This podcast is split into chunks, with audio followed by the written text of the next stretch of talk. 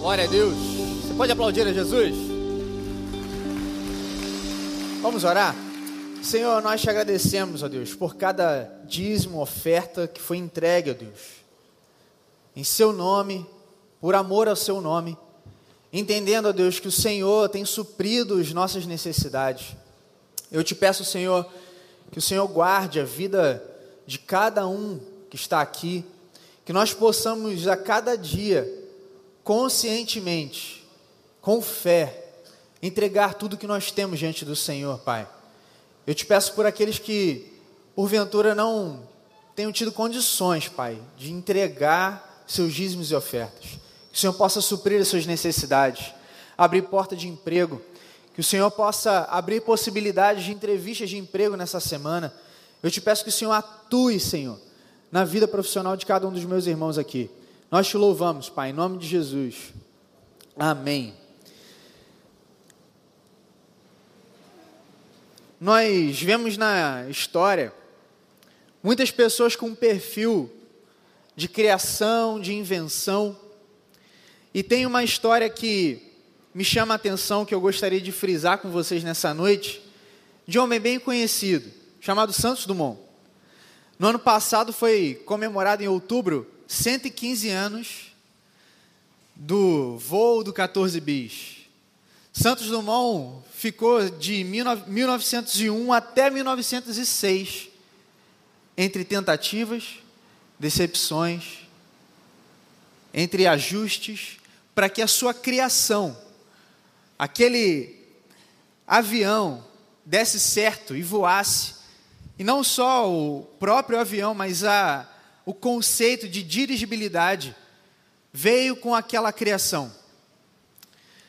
E a vida do Criador, ele tem essa questão de decepções com aquilo que está sendo planejado.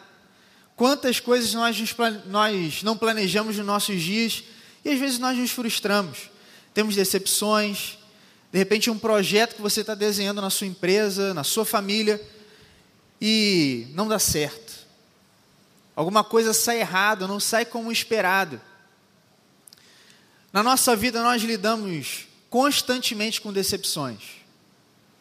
Mas nessa noite eu quero te convidar a refletir comigo sobre esse aspecto da decepção com algumas coisas que nós temos é, criado, com algumas coisas que nós temos elaborado na nossa vida, mas pensar que na perspectiva de Cristo, na perspectiva daquilo que Deus tem para a sua vida, há uma nova esperança. Há uma nova esperança para aquilo que Deus projetou para você, que talvez esteja sendo frustrado por conta de alguma coisa que não está alinhada com o coração dele, com a vontade dele, como nós ouvimos aqui na segunda-feira o pastor Elton falando. E aí nós vemos que decepções também acontecem normalmente quando nós temos uma relação íntima, por exemplo, decepções com outra pessoa, alguém muito íntimo de você, um amigo, um familiar. Decepções são causadas em ambientes quando nós temos muita intimidade. Às vezes, em menor proporção, quando essa pessoa não é tão chegada ao seu nível de relacionamento. E aí essas decepções elas podem nos afetar. Afetar o nosso rendimento, afetar a nossa relação com o nosso cônjuge, com os nossos filhos, com a nossa família, com os nossos amigos, com pessoas daqui da igreja que você caminha, você, você que está aqui presencialmente, ou você que está em casa. As decepções, elas podem tentar nos paralisar. Mas nessa noite eu queria que a gente saísse daqui respondendo uma pergunta: O que fazer para enfrentar as decepções da vida? O que nós podemos fazer para enfrentar as decepções da vida? Você chegou aqui de repente decepcionado com alguma coisa, com alguém, talvez esteja ferindo o seu coração, tomando o seu coração, tentando tirar a sua paz. De repente você está decepcionado com o próprio Deus. Quantas vezes você tem orado, dobrado o seu joelho e você não tem recebido a resposta que você espera? Quantas vezes você tem orado? E eu quero te dizer, nessa noite, que Ele está aqui Ele conhece o seu coração, conhece as dores que você tem passado, as decepções que você tem vivido. E Ele quer trazer renovo e restauração à sua vida. Ele quer trazer renovo e restauração ao seu coração.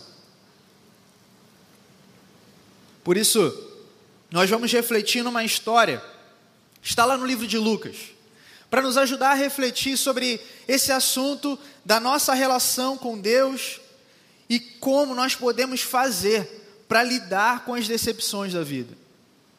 Nós vemos no livro de Lucas, no capítulo 24, o cenário onde Jesus já havia sido crucificado. Ao terceiro dia, algumas mulheres vão visitar o seu túmulo e elas chegam lá e ele não está lá. Aparece um anjo para elas e fala: Ele não está mais morto, ele vive. E aí chega num cenário no versículo 13, que é onde nós vamos conversar um pouco, onde nós vemos dois homens, Cleopas e o outro que não é identificado aqui, mas que eles estão decepcionados. Decepcionados com o próprio Deus. E eu nessa noite eu quero trazer para a gente a luz, a história desses dois homens e o que aconteceu com eles. Lá no versículo 13 do capítulo 24 de Lucas. Você pode abrir comigo? Para que nós possamos ler juntos? Para aqueles que de repente não estejam com a sua Bíblia aqui, nós vamos projetar para que você possa acompanhar com a gente.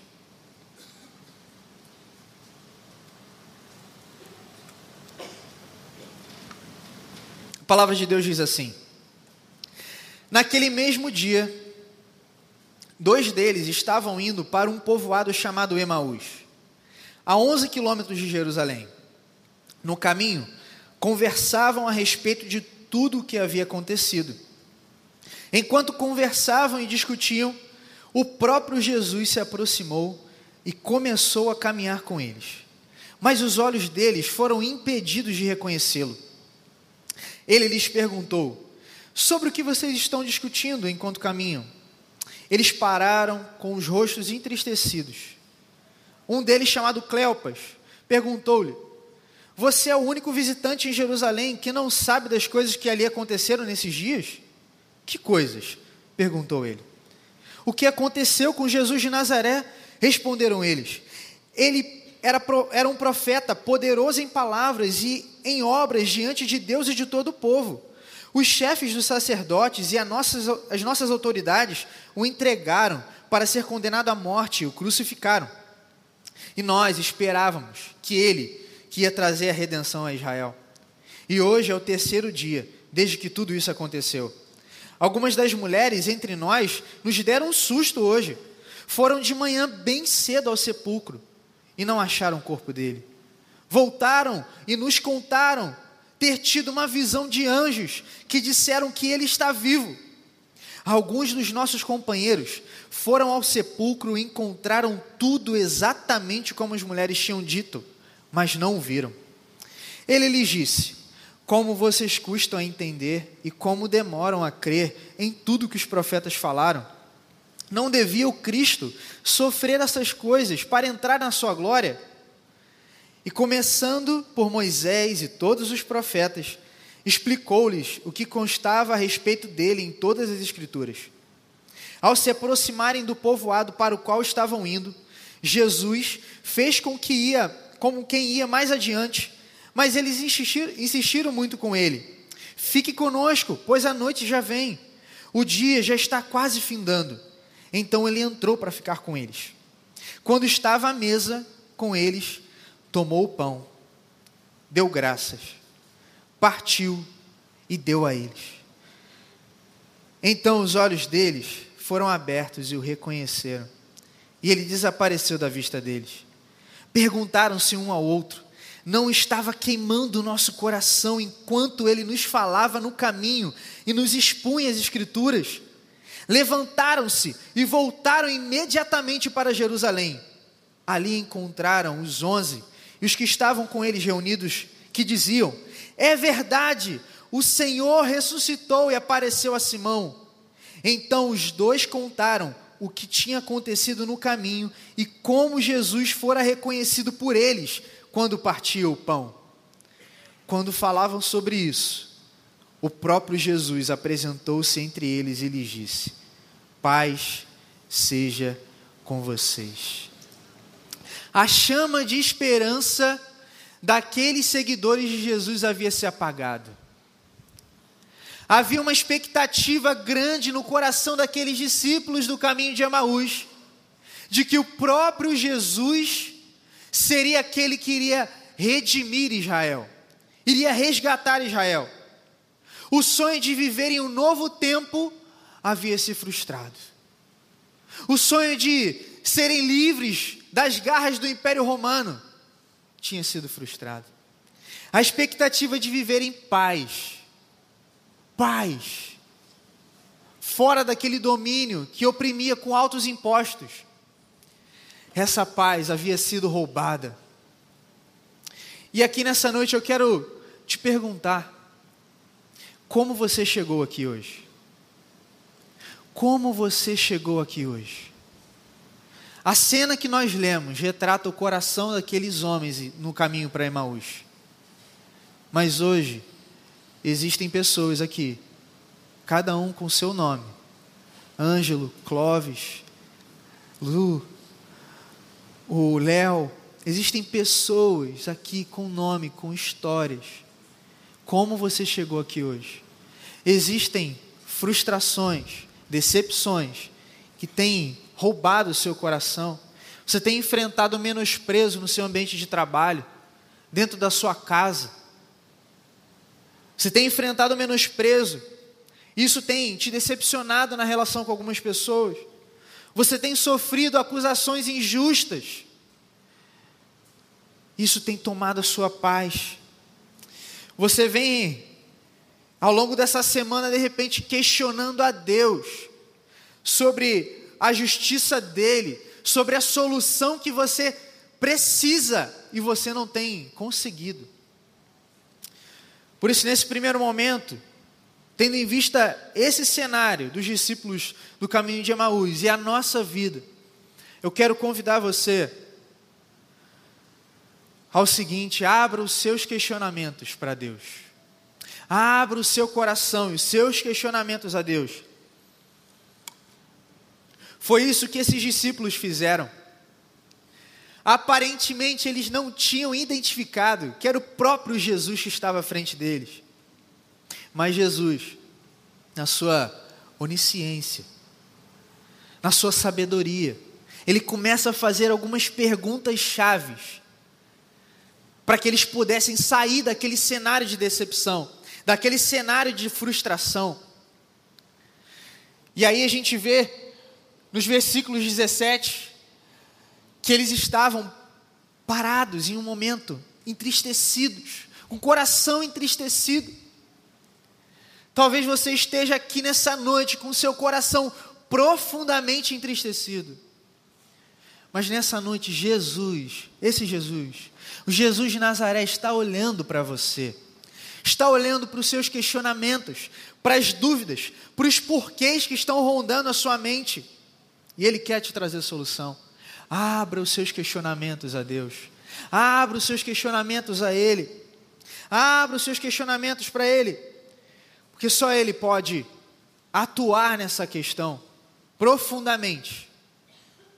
E as nossas decepções, elas geralmente são acompanhadas de questionamentos.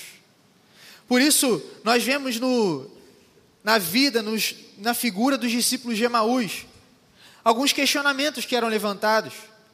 Do tipo, será que Deus não está vendo a nossa dor? Será que Deus não está vendo o cenário que nós estamos? Nós estamos sendo oprimidos.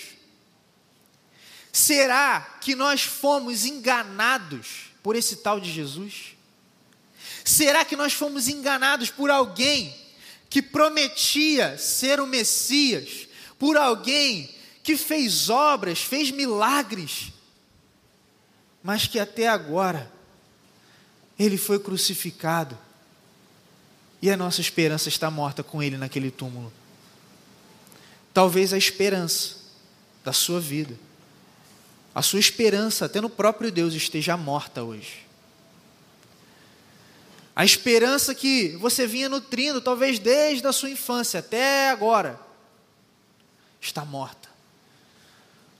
Por alguma decepção que você teve com Deus ou com alguém. Mas Jesus está aqui nessa noite, ele tem um encontro pessoal com você e no seu coração.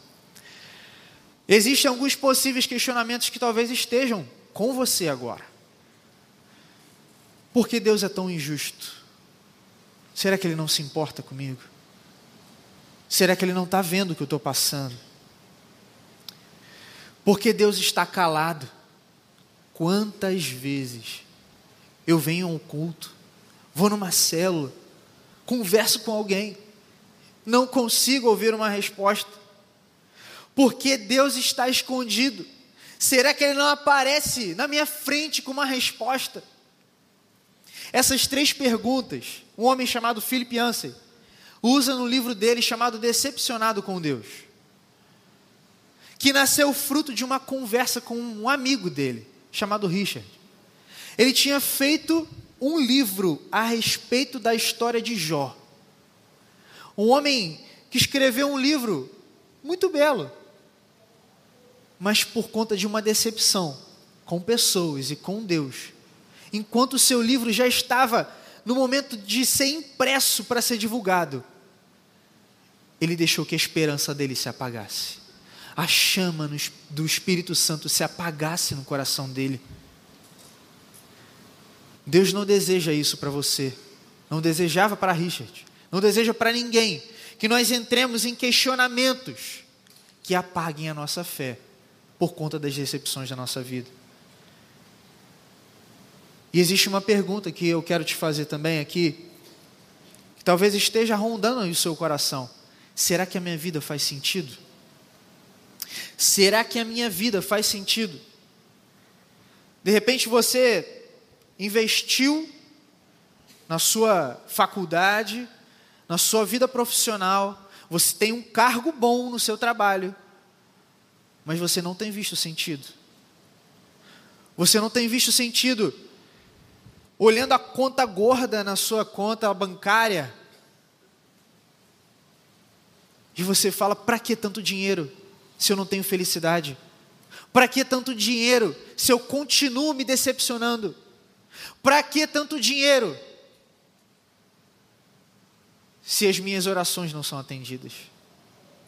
Os discípulos de Emaús começaram a abrir o coração deles, abrir os questionamentos deles para Jesus.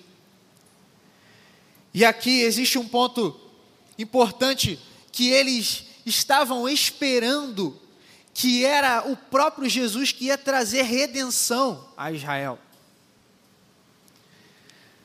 E de fato era, de fato é o próprio Jesus que trouxe redenção a Israel, mas não só Israel, o povo local, mas todo Israel de Deus que está reunido por conta do sangue de Jesus ali no Calvário. Você faz parte desse povo. Você faz parte desse povo que foi redimido pelo sangue ali no Calvário. E não deixe que as mentiras dessa vida, que as decepções da sua vida afetem o seu coração e apague a esperança no seu coração, no próprio Jesus. Não deixe isso. Não deixe que a decepção paralise paralise o propósito que Deus tem para a sua vida. Não deixe que a decepção paralise o propósito que Deus tem para a sua vida. Jonas foi um homem chamado por Deus para pregar o evangelho a um povo. Só que esse povo, o povo de Nínive, era um povo que Jonas não gostava. Ele falava para Deus: Deus, eu vou pregar para eles. Eles não valem nada. Eu sei que o Senhor é misericordioso, o Senhor vai perdoar, mas eu não quero. Jonas se decepcionou com a posição do próprio Deus em redimi-lo. De repente você está aqui decepcionado com você mesmo, porque não tem conseguido dar continuidade àquilo que Deus tem falado no seu coração. Meu irmão, minha irmã, não deixe que a decepção paralise o propósito que Deus tem para a sua vida. Não deixe. Não deixe que a decepção faça você desistir de um projeto, de um projeto que Deus plantou aí no seu coração. De repente, alguma questão missionária. De repente, Deus está falando contigo há muito tempo para ser um obreiro em missões, para ser alguém que vai falar do Evangelho em outro lugar, em outra cidade, em outro país. Não deixe que esse projeto morra por conta das decepções da sua vida. Não deixe que a, não deixe que a decepção te faça repensar na fé do próprio Deus, no próprio Deus. A gente vê também a figura lá no livro de Ruth de uma mulher, de uma mulher chamada Noemi, que se encontrou em um momento decepcionada com o próprio Deus. E a sua fé começou a apagar. E é ao ponto dela chegar e dizer: Não me chame mais assim, mas me chame de Mara, amarga. Não deixe que a decepção da sua vida, da mais simples, a mais complexa, te torne com um coração amargo.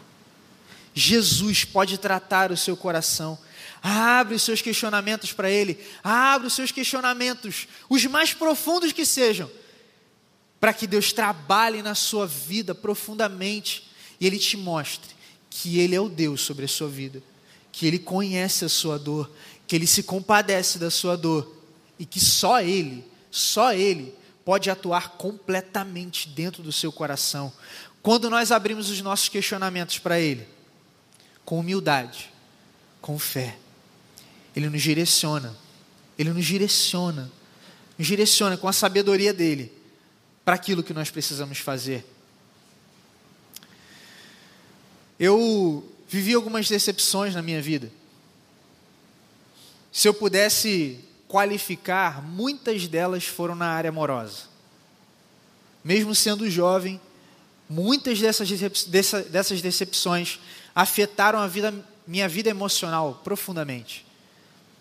E eu me lembro que um dia, já aqui na igreja do recreio, eu estava em casa, orando, aprendendo a orar, como até hoje eu tenho feito. E eu perguntava para Deus, Deus, o que eu preciso fazer com essas decepções que eu tenho vivido? Eu percebi que eu errei muito, tinha um comportamento desequilibrado, e eu comecei a perguntar para Deus: Deus, o que eu preciso fazer com essas decepções que eu estou vivendo? O que eu preciso fazer para ajustar isso?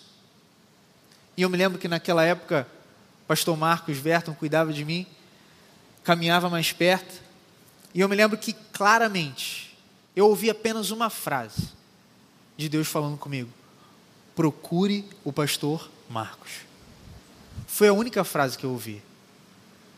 Procure o pastor Marcos. Existem coisas que Deus vai tratar com a gente ali, no secreto. Mas existem coisas, existem frustrações, decepções, que Deus vai usar pessoas para tratar a nossa vida. E eu sou prova viva disso, gente. Deus restaurou meu coração, com o cuidado que Ele exercia sobre a minha vida e também através da vida de pessoas. Não feche o seu coração para aquilo que Deus quer fazer na sua vida. Deixe que Ele direcione. Abre os seus questionamentos, porque Ele vai te direcionar. Ele vai te direcionar. Um outro ponto para a gente seguir. Aprenda com as suas dores e siga em frente. Aprenda com as suas dores e siga em frente. Era isso que Jesus estava querendo trabalhar naqueles discípulos de Emaús que nós vemos no versículo 25 ao 31. Jesus está trabalhando com eles, para que eles pudessem aprender o que estava acontecendo ali, mas que eles não ficassem parados e seguissem em frente. E a gente vê aqui Jesus explicando: não devia o Cristo sofrer essas coisas para, entre, para entrar na sua glória? E começando por Moisés e todos os profetas, explicou-lhes o que constava a respeito dele nas, em todas as Escrituras. Essa era a decepção deles. Eles estavam decepcionados porque Jesus, aquele Jesus que eles estavam vendo fazendo milagres, ele estava morto. Eles estavam decepcionados com aquela figura. E Jesus atua de forma personalizada na frustração e na decepção deles e começa a explicar. Explicar quem era ele, a tentar tratar a, e cuidar daquela decepção que eles estavam tendo. E Jesus começa a trabalhar com eles e trazer clareza, dizendo que ele não precisava morrer para que a glória dele viesse, para que ele pudesse entrar na glória, para que a obra dele fosse completa, a redenção chegasse. E eu quero ler com vocês um versículo que está lá em Filipenses, capítulo 2. Eu imagino como se fosse Jesus explicando algo nesse sentido, como Paulo fala aqui, que embora sendo Deus, não considerou que o ser igual a Deus era algo que devia pegar-se, mas esvaziou-se a si mesmo, vindo a ser servo, tornando-se tornando semelhante aos homens, e sendo encontrado em forma humana, humilhou-se a si mesmo e foi obediente até a morte e morte de cruz. Por isso, Deus o exaltou à mais alta posição e lhe deu um nome que está acima de todo nome, para que o nome de Jesus se dobre todo o joelho nos céus, na terra e debaixo da terra, e toda língua confesse que Jesus Cristo é o Senhor, para a glória de Deus Pai. Jesus atuou naquela decepção e foi convertendo em um aprendizado para que eles pudessem enxergar o tipo de tratamento que o próprio Deus pode trazer ao nosso coração. Jesus está nos convidando, gente, a aprender a lidar com as nossas frustrações e decepções. Por isso, faça uma leitura do que está acontecendo. Existem cenários de decepções que nós vivemos que nós não conseguimos enxergar o que está acontecendo. E é preciso parar, entender o que está acontecendo, para que nós possamos ter uma tomada de ação. Precisamos orar para que Deus nos dê clareza e temos uma tomada de ação efetiva. A psicologia fala em fazer um inventário. Fazer um inventário do que está acontecendo. Se de repente você tem sido decepcionado, por consigo mesmo, esteja decepcionado consigo mesmo, por atitudes de ira que você tem tido, atitudes desequilibradas que estão trazendo desconforto à sua família e pessoas à sua volta. Faça um inventário, perceba o que está acontecendo no seu coração, para que você possa tomar a melhor ação. Assim como nós vemos na palavra, lá em Apocalipse, nós vemos João escrevendo as, as igrejas e Jesus falando, como ele fala para a igreja de Éfeso: veja onde você caiu, veja onde você errou, veja o que aconteceu, veja o que está acontecendo na sua vida. Aprenda com isso, não dê espaço para o orgulho. Como disse o, o reverendo Hernandes Dias Lopes, no fundo, no fundo, a nossa decepção pode estar conectada ao nosso orgulho. Entramos em um processo de não admitir que alguém não me reconheça como centro do universo. Muitas vezes nós nos, decepcionamos porque o orgulho está tomando conta do nosso coração. É um exercício diário, gente. Nós buscarmos a Deus, aprendermos com Ele, para que Ele nos direcione. E além de aprender, Jesus está mostrando para esses discípulos a seguirem em frente, a seguirem em frente apesar das lutas. Jesus, ele, quando estava à mesa, tomou o pão, deu graças, e então os olhos deles foram abertos. Foram abertos no cenário que eles estavam vivendo, como um convite a não ficarem parados, mas a seguirem em frente. Do tipo, peraí, esse homem ressuscitou. Jesus ressuscitou. Ele está aqui diante de nós. Ele ressuscitou. Vitória! Nós seremos realmente redimidos. Siga em frente apesar das lutas que você tem vi vivido. Siga em frente apesar das lutas que virão. Siga em frente apesar das resistências que se levantarem diante de você. Siga em frente. Entregue a sua vida a Deus. Busque a vontade dele para a sua vida. Busque a vontade dele. Não fiquem prostrados. Não fiquem prostrados em às suas decepções. Nessa noite, Deus quer que você levante a sua cabeça. Levante o seu olhar para Ele. Levante os seus olhos para o monte, de onde vem o socorro.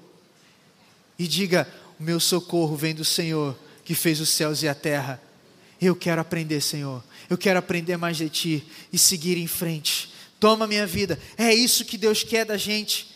Deus quer da gente uma vida de qualidade.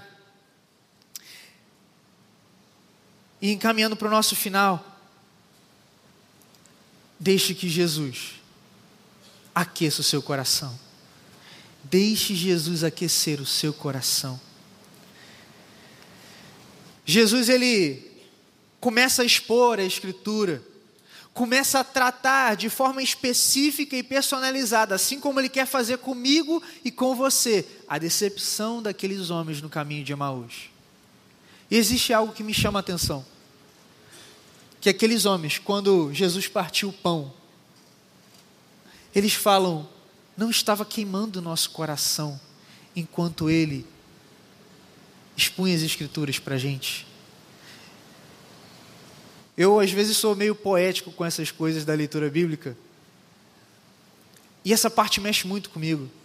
Porque Jesus, ele estava falando das escrituras, a palavra viva. Ele vai lá do início até a chegada dele. E o coração daqueles discípulos estava aquecido de esperança, de uma nova esperança. Eles perceberam que o próprio Cristo estava na frente deles. Mas nesse processo de restauração, de renovo, de trabalhar, do trabalhar do, do próprio Jesus na decepção da vida deles, o coração deles era aquecido. Era como se fosse uma brasa que estava bem apagada e ela começa a pegar fogo. O coração deles é reacendido pela própria palavra viva de Deus, reconhecendo que Jesus Cristo de Nazaré não era uma mentira, mas era o próprio Deus encarnado que entregou a vida dele por cada um de nós. Deixe Jesus aquecer o seu coração como ele aqueceu o coração daqueles discípulos. Deixe que Jesus reaqueça o seu coração, aqueça o seu coração trazendo ressignificado para algumas coisas. Algumas coisas que estão mortas. O sonho de ver a sua família restaurada. O sonho de ver o seu filho nesse ambiente. O sonho de você ver realmente a sua liderança que foi apagada, foi destruída por pecados. A sua liderança sendo restaurada. Não deixe que o inimigo entule a sua vida de decepções, de palavras negativas, porque nós temos um Jesus que ressignifica a sua vida. Ele traz um significado novo para você. Deixe que Jesus aqueça o seu coração com alegria. Cadê aquele sorriso no rosto que você não tem dado mais? A alegria da vida em Jesus. Não deixe que isso falte, meu irmão, minha irmã o que nós temos é precioso demais.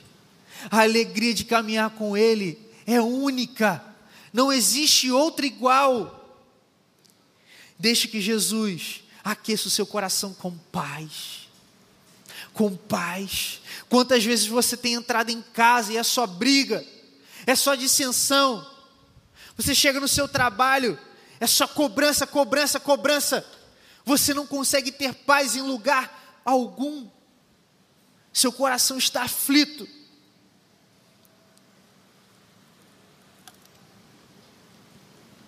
E tem uma expressão que traz para a gente algo interessante sobre a paz de Jesus.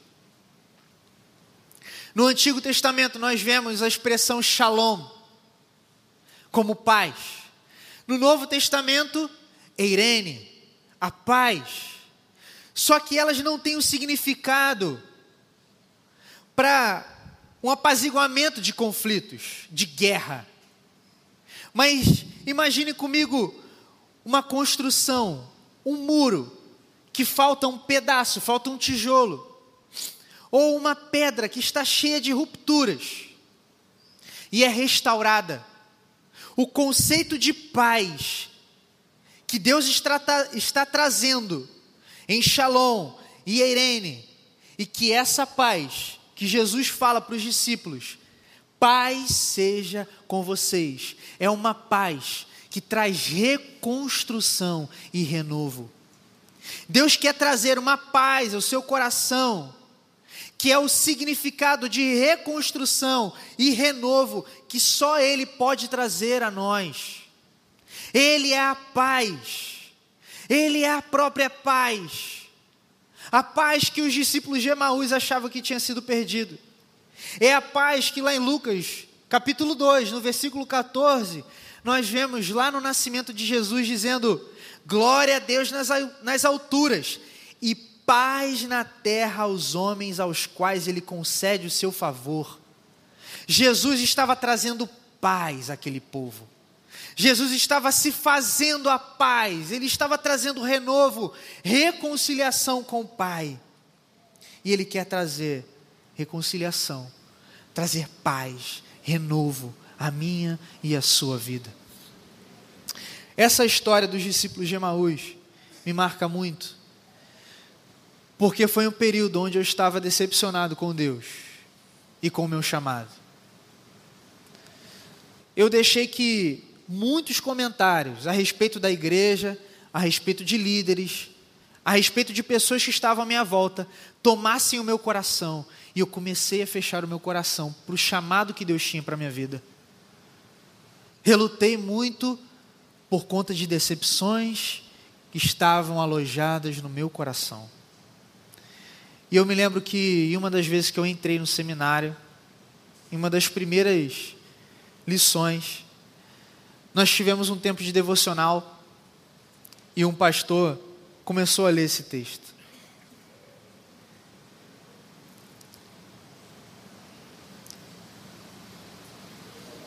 E eu comecei a me enxergar na figura dos discípulos de Emaús, decepcionado com Deus, desacreditado no chamado, naquilo que Ele tinha para minha vida, para minha família mas o meu coração foi reaquecido. Meu coração foi aquecido e ali, naquela sala de aula, Jesus tocou meu coração e começou a aquecer novamente o propósito que Ele tinha para minha vida, a relembrar aquilo que Ele tinha para fazer. E nessa noite eu quero te dizer: deixe que Jesus aqueça o seu coração. Deixe que o seu coração arda de paixão por Ele, de paixão por Ele e pelas pessoas que estão à sua volta. Que o fogo do Espírito Santo aqueça a sua vida, aqueça a sua vida trazendo esperança, te livrando de pecar contra Ele, te livrando de ser refém das decepções dessa vida, sejam elas quais forem. Mas deixe que Jesus caminhe ao seu lado e te diga: paz seja com você. Paz seja com você. Que o meu renovo esteja sobre sua vida. Que a minha paz esteja sobre a sua vida. E encerrando, o reverendo Hernandes Dias Lopes diz mais algo interessante, que a ressurreição de Jesus abriu os olhos, aqueceu o coração apressou os pés e descerrou, abriu os lábios dos discípulos de Emaús. E em você, que tipo de impacto a ressurreição tem provocado? Como você tem caminhado pela vida? Você tem se encontrado com Cristo ressurreto? O Senhor nos encontra nas angústias da nossa caminhada.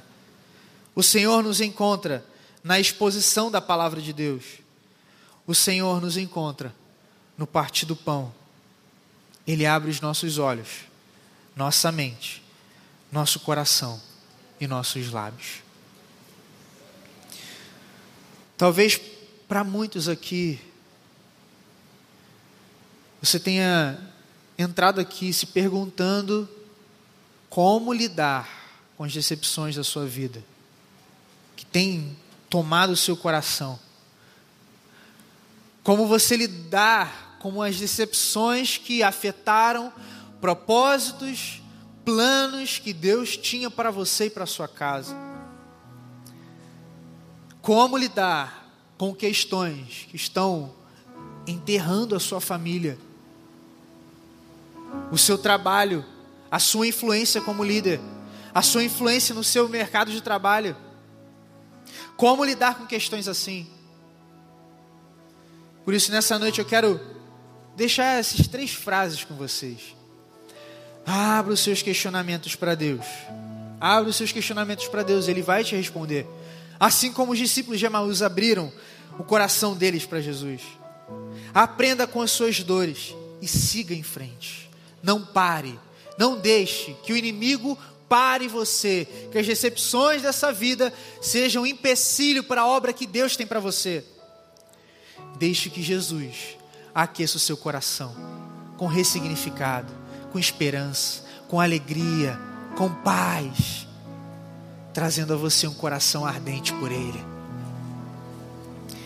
Nós não estamos aqui diante de um inventor, de um criador de um avião, mas nós estamos diante daquele que te criou, que te formou no ventre da sua mãe, que te conhece, como o salmista diz lá no Salmo 139, que te conhece enquanto você estava sendo tecido no ventre da sua mãe.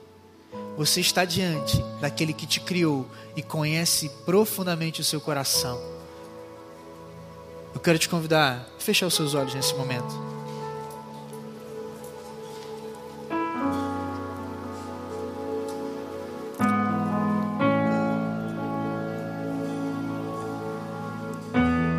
Enquanto nós estivermos cantando essa canção,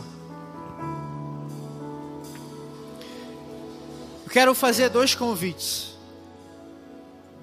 A você que entrou aqui nessa noite, se perguntando: Jesus, Jesus, o que eu preciso fazer para lidar com as decepções da minha vida?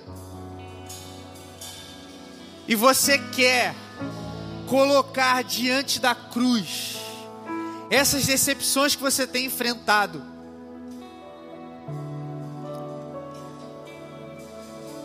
Você que chegou aqui nessa noite e quer pedir a Jesus, Senhor, aqueça o meu coração com uma nova esperança que só o Senhor traz.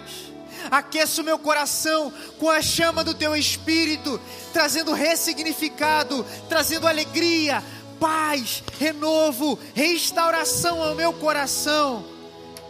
Eu quero convidar esses dois grupos de pessoas a você que quer entregar as suas decepções e tem sido afetado por elas diante da cruz, e você que quer dizer, Senhor, aqueça o meu coração novamente, quero te convidar a ficar de pé no seu lugar.